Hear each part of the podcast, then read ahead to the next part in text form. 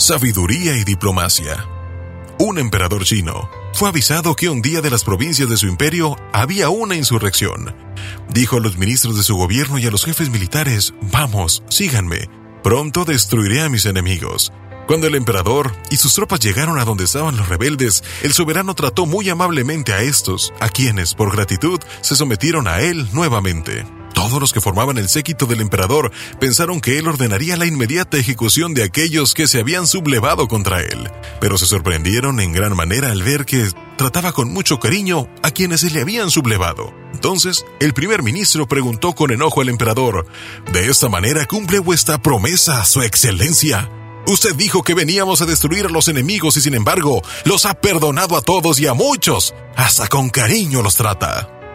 Entonces, el emperador con actitud noble le dijo, les prometí destruir a mis enemigos, y todos ustedes ven que ya nadie es mi enemigo. Ahora, todos ellos son nuevamente mis amigos. Ante un caso así, nuestra actitud es aplicar la ley de ojo por ojo. La venganza es lo primero que nos viene a la mente para desquitarnos de aquellos que nos hicieron daño y pagamos mal con mal.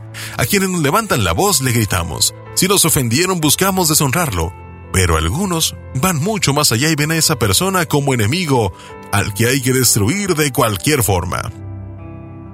La mayor parte de la gente está llena de odio, crispación, rechazo, envidia, desprecio, indiferencia. Imagine si los gobernantes de Israel, Palestina o de Rusia y Ucrania, en lugar de generar tantas muertes innecesarias, actuaran como el emperador, con sabiduría y diplomacia.